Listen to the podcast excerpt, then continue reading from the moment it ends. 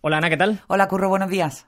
Tenía ganas de hacer este episodio porque era algo que tú y yo habíamos hablado durante mucho tiempo y creo que hoy vamos a hacer algo diferente porque siempre contamos la historia, pero hoy vamos a hablar, yo diría, con alguien que, es historia, que es historia y que es, es quien hace la historia, quien da forma a la historia, en este caso de Málaga. O sea que yo creo que era una muy buena excusa para, para pararnos a hablar. Y bueno, y además, regalo de Navidad porque llevamos muchísimo tiempo queriendo hablar con ella y mucha gente se habrá sorprendido de que quizá en todo el repaso este que hacemos de la historia de Málaga nunca hayamos hablado de la Alcazaba y Gibralfaro como monumento en sí. Quizás lo hemos hablado de manera transversal, un poco cuando contamos aquella historia de Cánovas del Castillo, cuando fue ese proyecto bárbaro eh, y delirante de derribar la Alcazaba para hacer la ampliación del puerto, pero nunca nos habíamos adentrado por la Alcazaba. Y yo estoy contentísima de, bueno, de compartir hoy que tenemos aquí a nuestro lado a Fanny de Carranza, que, que durante 43 años ha sido pues parte de la historia de la Alcazaba y gracias a ella, en, en muchísima medida, pues tenemos la Alcazaba maravillosa que tenemos hoy y que hace, bueno, hace hasta no hace tantas décadas la, la Alcazaba era absolutamente inexistente. Fanny de Carranza ha estado 43 años al pie de ese cañón, ha sido la conservadora de la Alcazaba, la jefa de servicio de todo el patrimonio histórico del Ayuntamiento de Málaga y cualquier fuente, cualquier monumento, cualquier eh, joya eh, del patrimonio de Málaga ha pasado por sus manos. Una persona absolutamente vocacional, profesional, yo es que a mí se me agotan. Sé que no me gusta nada decir esto de que se me agotan las palabras cuando hablo, pero, pero realmente es que es una delicia poder tener aquí y que nos cuente de primera mano pues cómo ha sido esa vida fabulosa de 43 años al servicio del patrimonio, ¿no? Tan necesario. Así que, Fanny, bienvenida, muchísimas gracias por venir aquí a Memoria Sur y, y, nada, ya a partir de ahora vamos a entrar en esa materia después de 43 años. Hay que decir que lleva justo un año jubilada, Eso es. pero estoy absolutamente convencida, Fanny, que no has perdido esa pasión eh, por, por, por la ciudad y por contemplarla siempre desde los ojos del cuidado. Desde luego. Muchas gracias a vosotros por acordaros de mí todavía. Y sí que es cierto, no se pierde ni, ni, ni el interés por la ciudad, ni, ni ese que vas por la calle y dices, ay, esto haría falta limpiarlo, ay, aquello uf, le vendría bien hacer lo otro. ¿Todavía vas recogiendo papelitos por Bueno, el suelo? Eso sí, eso ya... Eso ya... si voy al monumento y veo ¿no? algo caído, lo recojo, eso lo tengo clarísimo. Como hace otras muchas personas, que mucha Mm. gente lo hace también, ¿eh? eso es cierto. Y sí, que lo, y lo he hecho en falta, ¿eh? He hecho en falta el ir porque, bueno, ha sido tantos años que lo he considerado muy mío, era como mi casa. ¿Has vuelto a la Alcazaba como turista, como visitante? He vuelto muchas veces porque me- mis compañeros me han, me han llamado y he ido para ver cosas, para ver cosas con ellos de curiosidad o de cosas que han tenido alguna duda. He ido con gente a la que se la he enseñado, he ido con gente más interesada como los del Open. eh, open House que se llamaba, que fuimos a ver también una parte de la Alcazaba, en fin, he ido muchas veces y siempre tengo amistades que quieren que vaya a la Alcazaba y a Gibraltar y se lo enseñe y voy. Y voy, se lo enseño y voy con mucho gusto. Siempre con la cosita de la añoranza, de decir, yo aquí Claro, mangoneaba y ya no puedo. Ya no tengo esa potestad. Ya no puedo mangonear aquí, que me encantaba. Pero en fin, me sigue gustando y además está cuidada y está atendida. Vaya. Pues va a ser maravilloso porque hoy, en el capítulo de Memoria Sur, vamos a recorrer la Alcazaba con Fanny de Carranza. Memoria Sur, un podcast de Diario Sur para hablar y disfrutar de la historia, con Ana Pérez Brián y Curro Fernández Sibaja. Espacio patrocinado por Cajamar, Banca Cooperativa.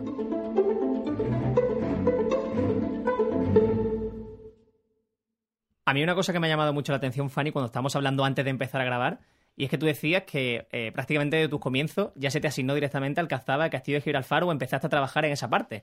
Que yo creo que quizá eh, podemos pensar que, que- que puede ser como la cumbre, ¿no? Dentro de, ese, de lo que es la conservación en Málaga. ¿Cómo fue eso inicio y cómo era esa Málaga? y ¿Qué, visión tenía esa Málaga en materia de conservación y de, cuidado de patrimonio en, en esa época? ¿Y cómo ha evolucionado a lo largo de los años hasta el día de hoy? Sí, mira, es que eso ha cambiado mucho.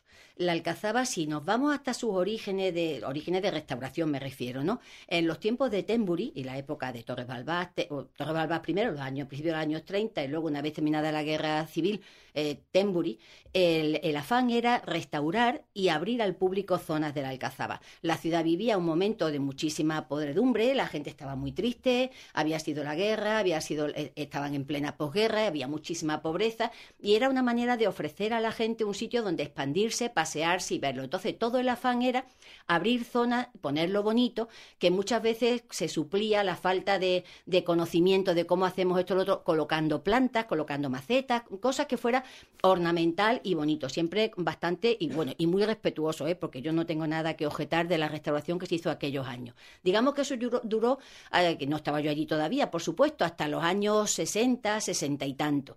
A partir de ahí que la ciudad empieza a levantarse un poco el interés turístico, empiezan a llegar las suecas que se decía entonces a Torremolino y empieza a descubrirse la ciudad turística, entonces los políticos del momento empiezan a ver la Alcazaba, más que Gibralfaro, ¿eh? la Alcazaba, como un posible punto turístico, pero con intención de explotarlo turísticamente. Es cuando se hace el proyecto de convertir el barrio de vivienda que es un sitio maravilloso, en un pequeño eh, pueblecito de artesanos, que era la idea que tuvieron cuando llamaron a que viniera el, arquitecto de Sevilla, eh, Rafael Manzano. La idea era reconstruir las casas, darles una segunda planta, que nunca hemos sabido si de verdad la tuvo o no, para convertirlos en barrios artesanos. Cada casita dedicada a una artesanía donde pudieran pasar los turistas y ver al, al artesano trabajando y comprar algunos objetos. Es la misma época en la que se empieza a pensar que el barrio de la Coracha, que era un barrio popular, extramuros por supuesto, que se convirtiera también en una especie de esas postales típicas que recordaréis de Mijas de los años 60, 70, una cuesta con muchas macetas, muchos geranios y la gente allí vendiendo artesanía. Esa es la idea que tenían entonces. Eso se empezó a hacer, se vio que era mm, imposible por las características del barrio, porque es muy pequeño, que después si queréis hablamos de él, y esto se olvida. Nunca se ha dejado de mantener la alcazaba, o sea, después de la restauración de los años 30, 40, 50, siempre el ayuntamiento ha destinado una cantidad de dinero, por supuesto, siempre insuficiente, y cualquiera que lleve la alcazaba te va a decir que siempre se invierta lo que se invierta es insuficiente, porque el edificio lo demanda, pero siempre se ha ido manteniendo. O sea, ha habido muchísimos pequeños proyectos de mantenimiento, arreglos de tejado, de saneamiento, de tal. Pero claro, cuando yo empecé con la Alcazaba, eh, que yo entré en el año 78, yo entré como auxiliar administrativo al área de cultura un poco después de entrar. Y como yo estaba estudiando mm, eh, arqueología ya unos años más tarde, y entonces estaba todo ese tema muy tal, pues enseguida me encargaron que yo llevara Alcazaba y Gibralfaro. Que no es que llevara la conservación y el mantenimiento, ni muchísimo menos, porque eso evolucionando. claro, eso lo llevaba en la gerencia de urbanismo si había que hacer alguna obra de mantenimiento. Lo que yo llevaba era el personal que trabajaba allí, el horario, los visitantes. Eh, eh, mm, yo demandaba obras y cosas que hacía falta, que te digo, arreglar los aseos. Pero entonces todo se hacía con vista a un número de personas que te digo yo. Yo no tengo delante ahora mismo las estadísticas, pero en los años 80, 81 podían visitar la Alcazaba a lo mejor 60.000 personas al año. Entonces los aseos eran suficientes, no se taponaban, no se, no se obstruían, todas esas cosas, era una cosa que se podía mantener. Entonces, lo que llevaba era eso, la conservación de eso. Y siempre con el interés con Rafael Puerta, que había, tú sabes que estaba allí la sección de arqueología del Museo de Málaga. Entonces, Rafael Puerta tenía, estaban allí instaladas unas vitrinas muy cutres, unas alacenillas allí con materiales maravillosos de toda la provincia, unos materiales arqueológicos estupendos, pero claro, desde la prehistoria hasta, hasta la época árabe. Había todo, había como una evolución. Había una evolución. Piezas fantásticas que habréis visto vosotros en vuestra juventud, que ahora están maravillosamente expuestas en el Museo de la aduana. Entonces, yo muchas veces le decía a Rafael, Rafael, pero es que esto habría que limpiar la vitrina, habría que ponerle carteles nuevos. Y Rafael decía, es que, no mm, queremos dar la impresión de que aquí hay museo arqueológico, hay que luchar por un museo arqueológico, que Rafael se implicó muchísimo intentando conseguir. Y tuvo también una persona trabajando con él, que era Mercedes García Cañadas, que era una mujer excepcional, que era arqueóloga, que venía del Museo de Huelva, que estaba eh, por parte de la Junta de Andalucía como conservadora de los materiales arqueológicos y que también hizo una labor fantástica de, sobre todo a nivel de almacenes, organizar en almacenes, guardar, catalogar los materiales arqueológicos. Mm, le tocó una parte muy ingrata, pobre Mercedes, porque le tocó desmontar todo lo que había en vitrinas y demás y almacenarlo para que se hiciera la obra grande que se hizo en la Alcazaba con la inversión de Andalucía 92 en los proyectos que fueron como tres fases, que fue la que hizo Rafael Martín Delgado y Isabel Cámara que fue un arreglo general de Alcazaba y Gibralfaro em, con una inversión muy importante, eh, pero mm, bueno, seguía siendo insuficiente. Yo me estoy refiriendo a la Alcazaba. Gibralfaro va paralelo, pero un poquito más, Más atrás. atrás. Sí. Gibralfaro hizo, en tiempos de Luis Merino, se hizo un arreglo de los jardines, pero estaba todavía con restos de las construcciones militares, porque Gibralfaro estuvo casi, casi con construcciones militares hasta los años 50, que se demolieron las últimas instalaciones que tenía. Mm, Fue propiedad municipal, por supuesto, pero estaba un poco como más abandonado. Ya después de la restauración de, de- con motivo de Andalucía 92, ya sí que se hizo el centro de interpretación y se puso eso en el año impulso. 90. En los años 90. Ya entonces se consideró Gibralfaro como un sitio digno de visitarse, porque hasta entonces que era hasta peligroso subir al castillo porque había allí muy mal ambiente, en la cuesta te pegaban el Es no se, no, se, no se tenía en cuenta la, No. la Alcazaba y Gibralfaro en absoluto. A mí me gustaría, Fanny, por, por, por dar un poco el contexto histórico, te voy, a, te voy a pedir que ejerzas de periodista, que me dé un titular y una breve descripción de lo que es la Alcazaba y de qué representa. ¿A qué año nos tenemos que, remontar? ¿A qué siglo? Hombre, la Alcazaba representa, yo diría que el punto emergente más importante de los orígenes de Málaga, quitando el teatro romano, que claro, está pegado, yo casi a veces lo veo todo como un conjunto, ¿no? Eh, lo que tenemos a la vista, la mayoría es del siglo X, siglo XI, una restauración importante en el XIII y el XIV, en época nazarí, pero es mm, época Hammudi y época Taifa, y sobre todo es un monumento muy especial porque es un castillo, digamos, una fortificación dentro de otra. Y aparte, unas fortificaciones de ingreso. Eso Torres Balbá lo comparaba con el crash de los caballeros en Siria. Tú hablas de la Alcazaba de Almería. Son tres recintos amurallados, sí, pero consecutivos. Uno, dos y tres, hasta el más alto. Aquí no. Es las fortificaciones de ingreso, que gran parte, algunas están desaparecidas, otras quedan, y luego tiene una Alcazaba cerrada por completo y otra dentro cerrada por completo. O sea, los cronistas de la Málaga mm, que- cristianos, cuando tomaron Málaga, decían que era inexpugnable la ciudad. Y efectivamente, realmente no se tomó por la fuerza, se tomó por asedio, por hambre, ¿no? Se rindió. Entonces era todo un circuito de muralla tal. Yo. mm, ¿Por qué se hizo, se hizo así, Fanny? ¿Se sabe?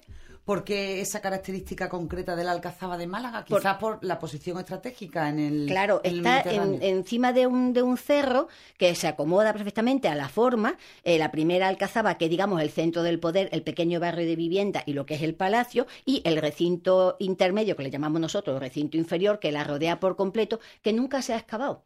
Entonces, todavía de la Alcazaba, porque cuando las restauraciones que se hicieron en los años 40, que comentaba al principio, se intentaba poner en valor cosas para poderlas ver. Entonces, lo que más eh, importaba o más bonito podía ser era descubrir las salas palaciegas, la zona donde se impartía eh, justicia, donde estaba la manifestación del poder, o sea, el palacio, los jardines, los patios, las albercas, las salas del palacio, que quedaban nada más que la cimentación, salvo la zona del, del Palacio Taifa de fuera de los arcos lobulados, la triple arquería con alfiz.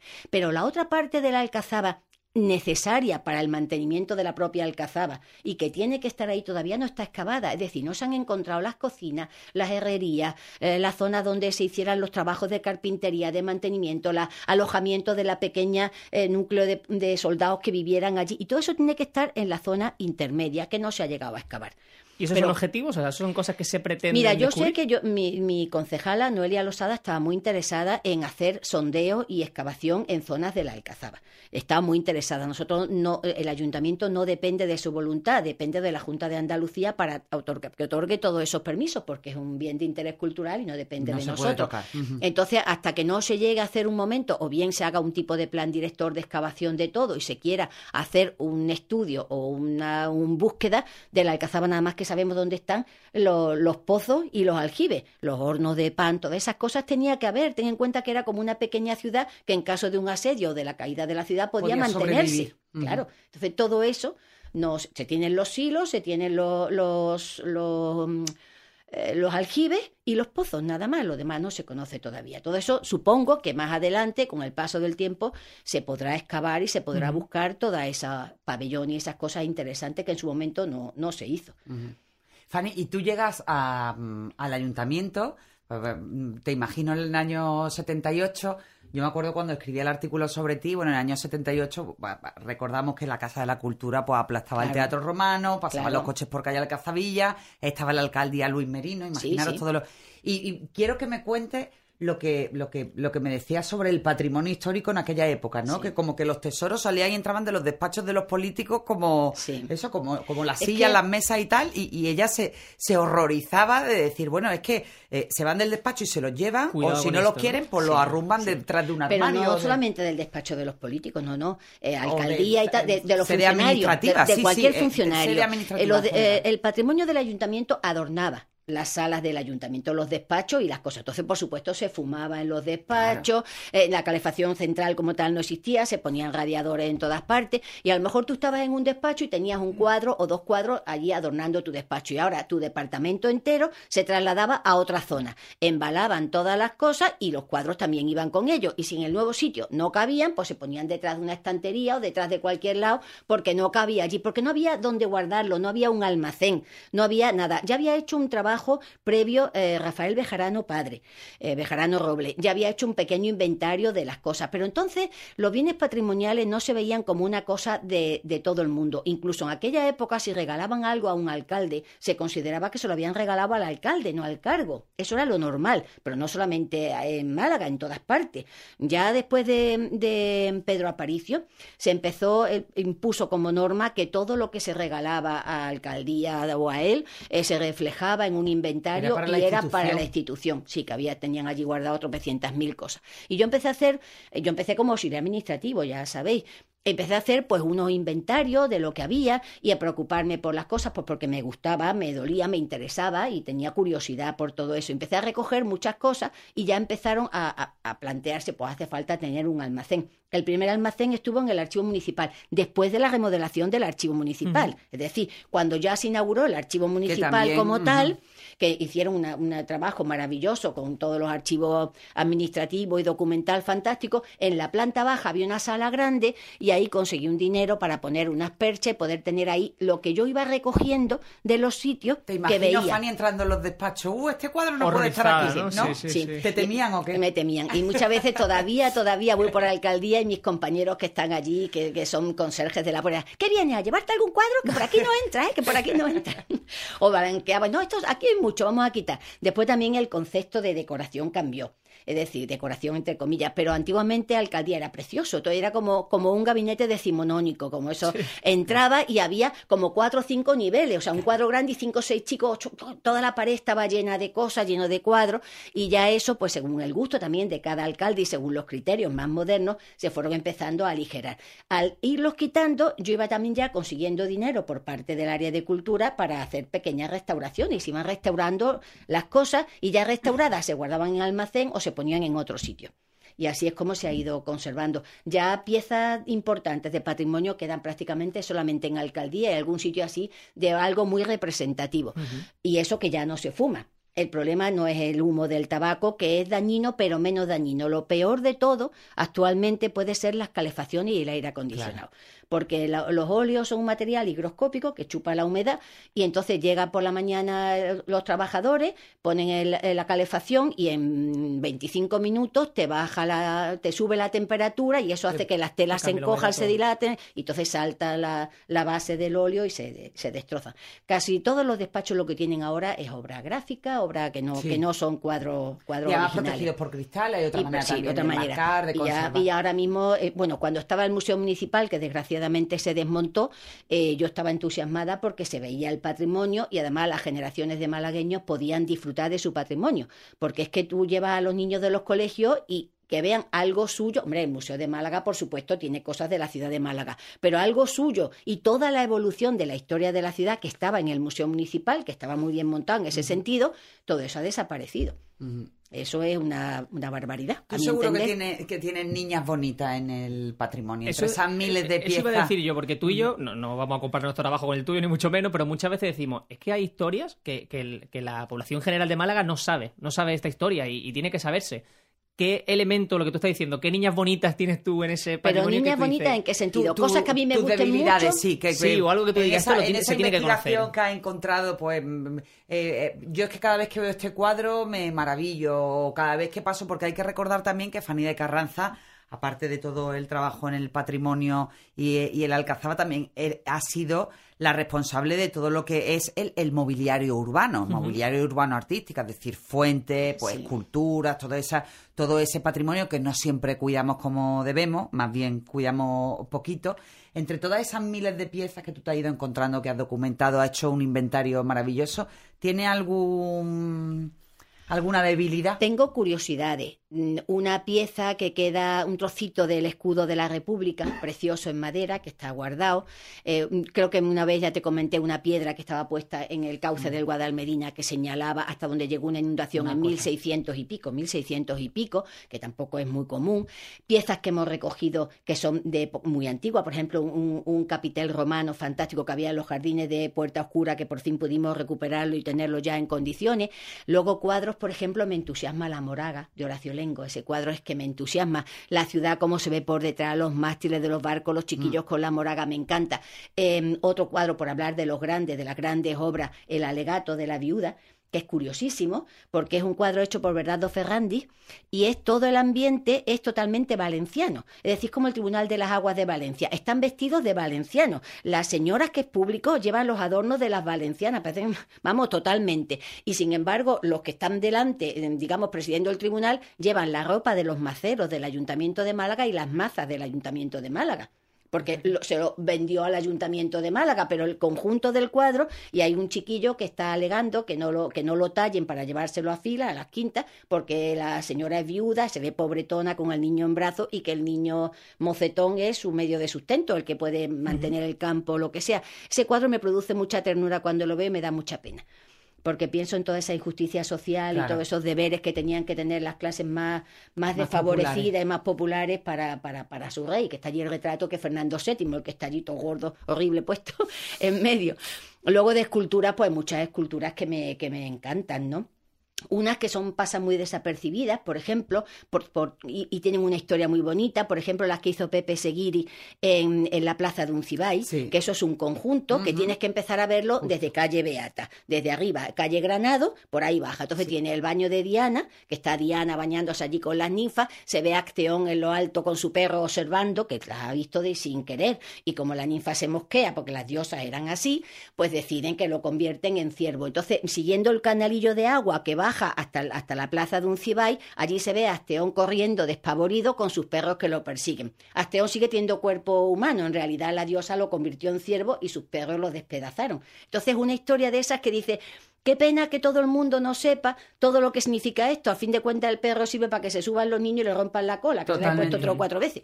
Pero, mm, sin embargo, debería conocerse todo este tipo de cosas, que el ayuntamiento está en ello. ¿eh? El ayuntamiento tiene muchísimo interés en dar a conocer su patrimonio y en difundirlo y en hacer que todas estas curiosidades lleguen Sí, a yo todo creo el que mundo. se ha, se ha hecho, se ha avanzado mucho en los últimos tiempos, no sé si será como una especie de energía colectiva en poner en valor ese patrimonio, señalizar eh, pues eh, viviendas, lugares, academias, escuelas Sí. donde estudiaron personajes ilustres Sí, o donde y yo creo que en ese señalar hitos que la ciudad se, se, sienta está haciendo muy bien. partícipe. Sí, Sí. y luego otras cosas de privilegio total, pues por ejemplo el poder haber bajado a la tumba de Torrijos y haber Eso es lo que te iba a preguntar, que probablemente que sería fue una de las cosas más emocionante por completo, también poder haber subido al- a lo El alto de- del obelisco, eh, eh, haber podido bajar a los pozos de la Alcazaba y quitar ya la teoría de si había pasadizos o no había pasadizos, que no hay No hay. pasadizos ninguno, o haber subido a la Fuente de las Tres Gracias en su restauración y ver de cerca, como te veo a ti, la cara de las figuras que son una maravilla, que como está ahí en medio tú no las puedes ver. Está claro. rodeada de tráfico, más con un jardín anchísimo y no puedes de verdad ver Y que- los y Como detalles. que das por hecho que está allí, como que le- no te paras No a pensar en, sí. exactamente en ese detalle, ¿no? Sí, sí. y si sí. las tuvieras de cerca te quedarías fascinado. Todos los peinados distintos, todos los aderezos distintos, toda la ropa con bueno. distinto. Es una maravilla de, de, de figuras, de escultura, ¿no? Son una preciosidad. es una de las grandes fuentes de es la mejor. de Málaga, bueno, la quitando la, la fuente. de es- es Génova. la de Génova, quizá, pero por la, por la antigüedad y el mármol, ¿no? Pero como fuente es preciosa. la- Oye, hay una leyenda de la Fuente de las Tres Gracias, tú me dices si es verdad o no, eh, que dice que la encargó Alarcón Luján a estos, mm, a, a- a los talleres de, de París, que no quedó conforme con el diseño que le había encargado o con las directrices que le había dado al taller y dice que fue tan pesado, tan pesado, tan pesado en su reclamación que, que la regalaron a la ciudad, o sea, que optaron por ni siquiera cobrarlo. Eso lo he yo, leído no, yo. yo no tengo en esa, esa noticia. Yo lo que sé es que fue un encargo promovido por José María de Sancha, que era el ingeniero, El que entonces que estaba haciendo la las acometidas de agua de Málaga, que fue el que trajo el agua de Torremolinos a la ciudad, etcétera. Y fue la primera fuente que se encargó exclusivamente con uso monumental, no pa- o sea, con uso para disfrutarlo la gente, no para abastecer de agua, porque la de Génova era para abastecer de agua eh, en un sitio emblemático. Y se encargó para la Plaza de la Constitución, era demasiado grande y ya entonces se fue desplazando. Primero se llevó a, a la, la Marina. del puerto, exactamente, y luego ya se llevó a su sitio de- actual. Mm, No debió ser un encargo de una persona porque esta fuente era de un catálogo. Ah, Eh, fíjate. en un catálogo que tenía, a ver si recuerdo el nombre de la, de la empresa. Eh, eh, la, la región es Somevoir y la empresa. Lo tengo la punta de la lengua, pero no me sale ahora mismo. Bueno, era un encargo. Eh, había unos catálogos y se, y se encargaba. Y de hecho hay otra fuente exactamente igual que Víctor Heredia. Sí, conocéis, justo, que sí. también habrá hablado con vosotros más de una Sí, vez, que es un encanto. Víctor Heredia había hecho una investigación gordísima, fue a la ciudad francesa donde está una fuente gemela de esta.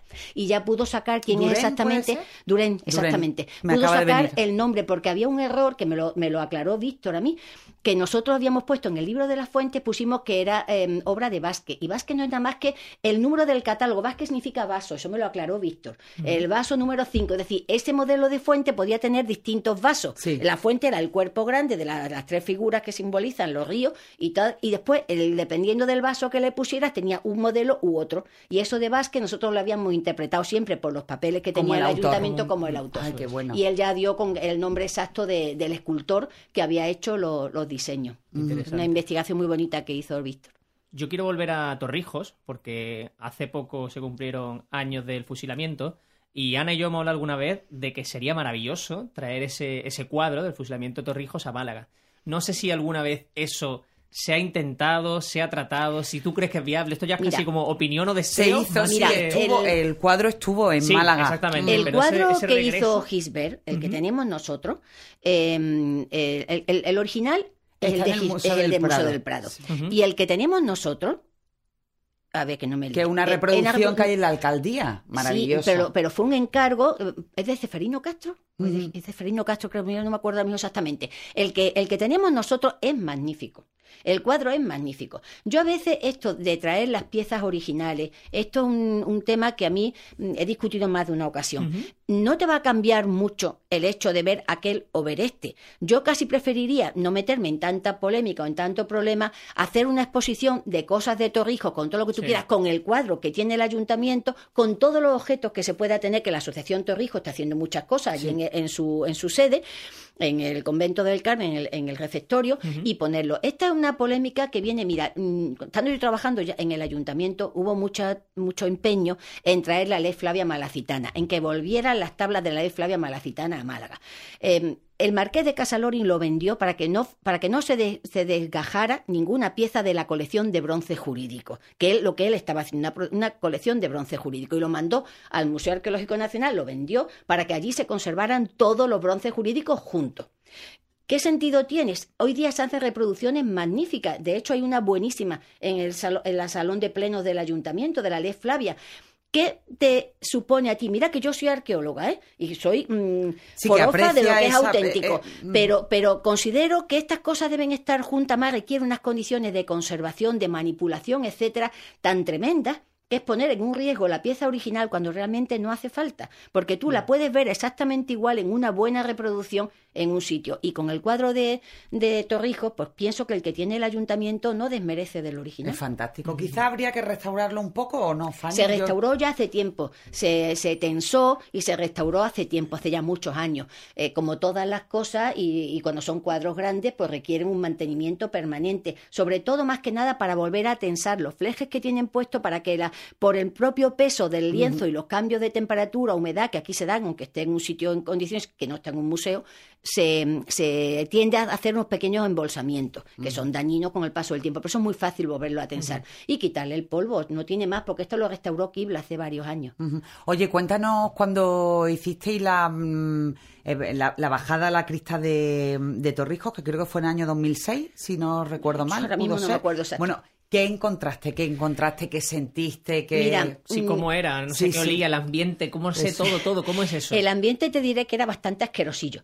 Había unas cucarachillas Las chiquitillas. babosas, ¿no? Que me y las babosas. Las Oh, babosas sí. se pegaban a los pelos. Yo que tengo estos pelos llevaba un pañuelo así puesto tapándome la cabeza y en los pantalones me tuve que subir y buscar unas gomillas y atarme los pantalones con unas gomillas porque me daba pavor que se me metieran las cucarachillas chicas por los pantalones para arriba, por las piernas. Em, aquello estaba en malas condiciones porque había, había tenido inundaciones de agua. Entonces, la crista tiene, es muy estrecha, tiene una escalera muy empinada, como con seis escalones, y abajo estaban puestas a los dos lados las lápidas originales de piedra que tuvo el cementerio de, De San San Miguel, Miguel. que ahora ya las quitamos de allí y están guardadas en el almacén de, de patrimonio del ayuntamiento, las originales, que son gordísimas las piedras, López Pinto y Torrijos. Y después había como un pasillo así estrecho que tenía como metro y medio de alto y metro veinte de ancho, no te podías poner de pie, muy profundo, ya está, nada más que estrecho al fondo. Y ahí delante eso estaba totalmente taponado con un armazón de hierro carcomido por completo, que tenía dos cajas la de López Pinto y la de Torrijos. Las cajas estaban deshechas, pero como no había sido el inicial enterramiento, sino que inicialmente a ellos los habían enterrado en otro sitio, sabéis toda la historia, los enterraron al sí. cementerio, los sacaron del cementerio, Al llevaron al Peñón del del Cuervo, no lo, lo- volvieron a traer. Lo contamos aquí en el podcast, digo, para es. retomar a la gente, ¿no? Y hacer Sí, que sepa que puede es. escucharlo En, también. en- en los cuerpos estaban en unas bandejas de plomo. En las bandejas. Entonces, estaban totalmente deshechos. Los huesos que quedaban de torrijo era como si tocaras yeso húmedo. No, es que no se veían huesos. Que tenía dientes, tenía botones, pero era como yeso. Y encima las, las cajas esas se habían como hundido Porque y había eran de madera. Las cajas eran de madera y quedaban los herrajes, no quedaba nada más. De la ropa no quedaba nada más que algunos botones, nada más. Y después de lo que era el cuerpo, que mm, Esteban Alcántara tenía mucho interés en ver si quedaba la calavera, porque tenía la teoría de que no lo habían matado directamente en el fusilamiento, sino que al final tuvieron que pegarle un tiro de gracia y tal. No se pudo ver porque realmente imposible, estaba totalmente deshecho. De hecho, gran parte estaba caído en el de abajo. Cuando con los operarios de Limasa, porque esto es toda la extracción del De cuerpo, Parcemasa, eso ujú. de Parcemasa, no Limasa. De Bueno, Parcemasa. Limasa también hubiera tenido que ir ahí Sí, a no, pero, repasito, pero ¿no? gracias a Dios no. Vinieron los de. Parcemasa que además hicieron un trabajo Sí, sí. espléndido, que montaron allí todo con muchísima Sí, discreción, fue muy bien muy hecho, serio, muy, bien, digno, a muy bien primerísima hecho. hora de la mañana para Sí, que no sí. hubiera curioso. Súper decir que bien, fue una cosa súper muy- profesionales, muy, bien.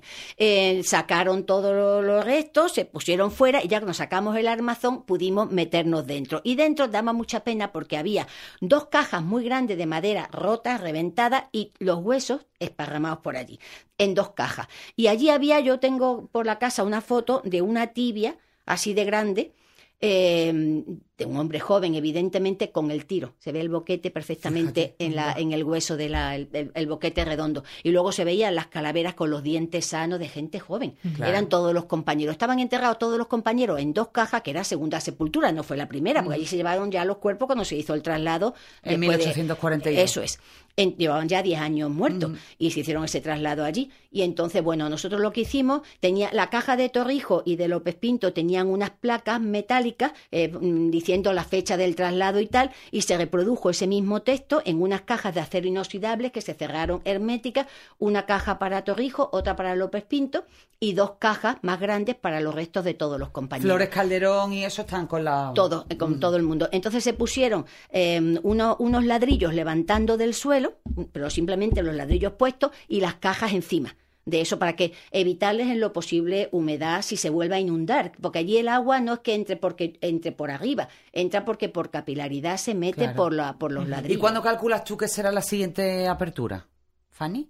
Porque se ha abierto tres veces nada más en, en la historia, desde que Esta se desde documentó, se dejó todo limpio, todo arreglado. De hecho, además, aquello se había abierto alguna vez de malas maneras porque Sí. había los restos de una botella de ginebra, Eso había un gato, un muerto, los, los restos de un gato. Madre en fin, mía. allí había habido algún movimiento, en algún momento alguien había movido, que mira Sí, que sí. pesa, ¿eh? Había debido mover la placa. No llegó a entrar del todo, porque como estaba taponado con el catafalco, con las dos cajas delante, eso impedía el poder pasar al fondo. O sea, el fondo estaba impecable. Ah, y había otra cosa muy interesante que son unas botellitas con los papeles originales que están en el ayuntamiento, que yo, Elisa aquí le lo estuvo restaurando y pegando, con los documentos, el bando del alcalde, el bando del gobernador civil, que esos existen más originales en muchos sitios, ¿eh? Pero aquellos se enterraron al mismo tiempo que los restos, en 1840 y... 42 fue el traslado. Eso es. 1840. Estaban allí los restos nada más que quedaban de una botella. Lo otro está, una está cerrada y por dentro nada más que polvo del papel que se ha deshecho. Pero había una que tenía los fajos dentro que estaban mojados como si fuera un trapo húmedo. Y Elisa Aquiles, que es especialista en conservación de papel, lo estuvo extendiendo, los dio protección y están todos guardados en el. Es quizá algo de lo más emocionante que ha Muy hecho. emocionante, muy emocionante. Y también porque Esteban Alcántara estaba súper implicado y, muy luchó emocionado también. totalmente emocionado, se implicó con el tema de Torrijos, que para él era, Torrijos era como si hubiera sido un antepasado suyo, vaya, totalmente emocionado y fue muy bonito poderlo, poderlo ver y poderlo dignificar, porque lo que hicimos fue dignificar Mm. los restos. Y, volviendo a la Alcazaba, Fanny, cuando tú ahora vuelves ya a, la Alcazaba, ¿cuál es el primer lugar al que vas? ¿Cuál es Tu, tu lugar favorito de la Alcazaba. Te estoy, sé que te estoy haciendo elegir mucho, Sí, pero me cuesta. Mira, hay dos, dos sitios que para mí son fundamentales. Uno que no está abierto al público, que es la azotea de la torre donde yo trabajaba. donde te hicimos las fotos donde me para hiciste la foto al principio. Porque es un sitio muy solitario, ve- ves todo, ves que hay alcazabilla, ves- para mí tiene, y aparte he pasado muchos momentos ahí, que muchas veces cuando estaba ofuscada o con mucho cabreo me subía allí a que me diera el aire. O sea que he pasado muchos momentos. Uno de los sitios que a mí más me gusta de la alcazaba es el patio de armas. Eh, sentarme en los escalones del patio de armas una mañana tranquila y ver a los pajarillos venir a bañarse a los canalillos de allí, a bañarse en los canalitos. Luego, además parece que hacen, que hacen turnos. Llegan los jilgueros, llegan los gorriones, llegan las palomas, llegan las tórtolas y todos se van metiendo en los canalillos a bañarse. A mí eso me encanta. Es que la alcazaba una lo que es el monumento, con lo que es el monumento, con lo que es el valor de los restos arqueológicos, junto con el paisaje y la tranquilidad, porque es un entorno absolutamente mágico. Tú vas a la Alcazaba y dependiendo de la hora del día a la que vayas, tiene una vista distinta. El material en el que está construido, según la luz que le da, a ti te retransmite una sensación distinta. Si vas por la mañana temprano, unos tonos anaranjados, cálidos, maravillosos, porque mm, toda esa piedra y todos esos ladrillos de distintos tonos te dan una sensación de calidez impresionante, ¿no? Y luego la jardinería, que hace mucho, evidentemente, y que yo espero que la sigan respetando, que no intenten convertirlo en un erial como está la Alcazaba de Almería. Que yo, a veces sí, es es importante para la conservación de alguna zona y nosotros, desde luego, yo he sido la primera en que he querido separar vegetación de los muros. Claro que la pero, vegetación a veces pero puede voy ser muy muy en contra, muy en contra de quitar vegetación, porque sí, porque entonces se te Porque convierte en un sitio inhóspito. Inhóspito. Oye, vamos a criticar un poco. A ver. Eh, Ahora conservamos. co- eh, ahora, ahora puede, ahora puede, Eh, se puede. Conservamos bien, tenemos suficientes recursos eh, o tenemos que estar. Porque es que yo te conozco a ti desde hace muchos años y sé que Fanny ha hecho el milagro de los panes y los peces mm, todos los años con su No, presupuesto. no, Entonces, el momento, Fanny, No. de que recordemos lo ni que tenemos muchísimo que hacer. menos, ni muchísimo menos. Habría que invertir muchísimo más, tanto en la Alcazaba como en Gibralfaro, como en el patrimonio del ayuntamiento, que es lo único que es de verdad nuestro. Yo no estoy en contra, por supuesto, de todos esos maravillosos museos que tenemos franquicia, pero lo que es nuestro es nuestro. Y lo nuestro tendría que estar valorado, expuesto maravillosamente bien que yo cuando quitaron el Museo Ruso pensé, ah, mira, a lo mejor el patrimonio municipal se va al Museo Ruso con espacio de sobra y se pueden poner lo que siempre hemos tenido idea de grandes maquetas, de grandes cosas en ese espacio maravilloso. Y no. Aquello ha quedado, sigue estando almacenado todo y no hay un museo del patrimonio municipal de historia de la ciudad, que es lo que tendría que haber. Un museo de historia de la ciudad que englobe el patrimonio municipal, que a fin de cuentas es la historia de la Claro, ciudad. claro, al final son Porque los ¿quién, va a ver de. Málaga ya las mazas de ceremonia? Hay de 1600 y pico y de 1800 y pico. ¿Quién las va a ver? Nadie las puede ver, están guardadas. Todo ese tipo de Y cosas no sabemos que existen. ni que existen, ni lo que son, ni para lo que servían, pues todas esas cosas en un espacio grande podrían estar magníficas. Y yo pienso que eso sí atraería a turistas, porque mm, tú vas a conocer una ciudad y quieres saber la historia de esa ciudad que vas. Por eso muchas veces te digo que más gente va a ver la Alcazaba que a lo mejor la catedral, que la catedral es magnífica y no digo que no, pero catedrales hay en muchísimos sitios. Porque la Alcazaba, la sigue siendo el monumento más visitado de lejos es de el más visitado y es único porque une todo. El ser el monumento árabe con restos desde el siglo X visible, el estar en un emplazamiento original que se construyó allí y de esa manera con una intención y sigue manteniendo eso y además te permite mm, verla cuando estás abajo, allí arriba la tienes y cuando estás arriba ves toda la ciudad a tus pies. Por cierto, que menuda impresión la última vez que fui ver las torres de Martirico. Una bofetada en la cara. Sí, ¿no? Una bofetada en la cara y como lleguen a hacer la Mira, torre del puerto... desde aquí también las decir, ves, Desde aquí las vemos, las Qué estamos, al lado. Es que estamos aquí en el estudio de radio de- del el periódico, periódico. y las tenemos, tenemos, vaya, vaya. casi sacamos la mano de- de por la casi, ventana. sí, sí. Y como piedra, lleguen a hacer la Torre del Puerto, ni te cuento. Eso ya espero Dios quiera, por Dios, por Dios, que no la lleguen a hacer nunca. porque se va a cambiar el sentido de la ciudad por completo. Mm. Por completo. Absolutamente. A mí sí me queda una cosita por, por preguntar, que casi que es curiosidad personal. Y es que a mí una de las historias que mm, eh, más me ha gustado, la que hemos contado aquí en el podcast, que llevamos más de 100 episodios ya, es el, el- la manera en la que se encuentran eh, los restos del, del palacio de la familia Larios.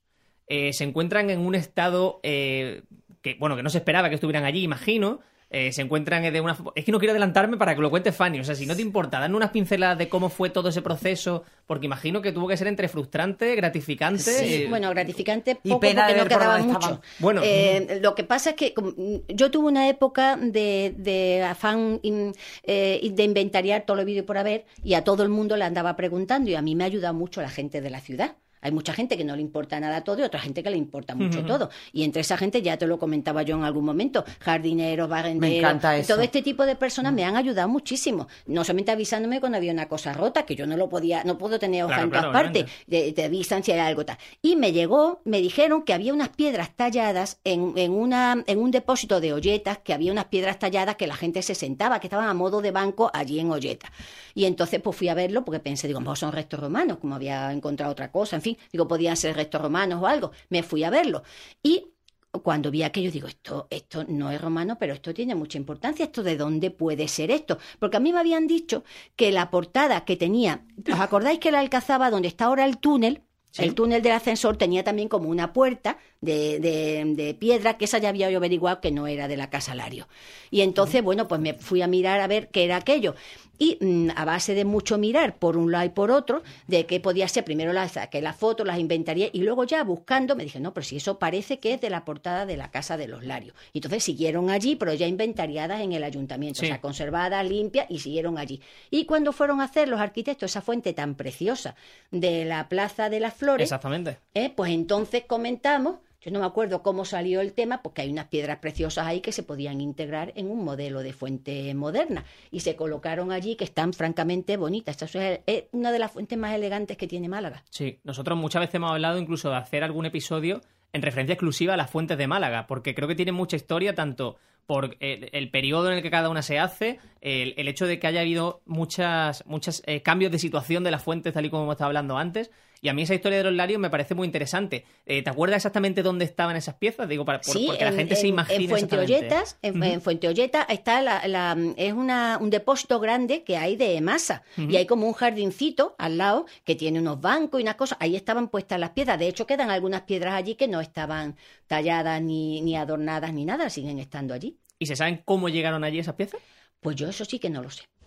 Eso sí que no lo sé, porque claro, ten en cuenta que el Palacio de los Larios desapareció en el 31, ¿no? Fue cuando lo quemaron, ¿no? Eh, la quema fue, sí, en el... 31, no sé si fue en 32, el 30 33. En el 36, ¿verdad? Sí, 36. ¿Y mm, no, en qué año se construyó la- el edificio moderno, eh, la equitativa? Pues la equitativa en los 60. Pues, pero antes tenía que estar el solar limpio. Sí, sí, Claro, el solar estaba limpio. la- Sí, sí, ya sí. se tuvieron que llevar Mm. las piedras de allí en algún momento y donde las guardaron no lo sé.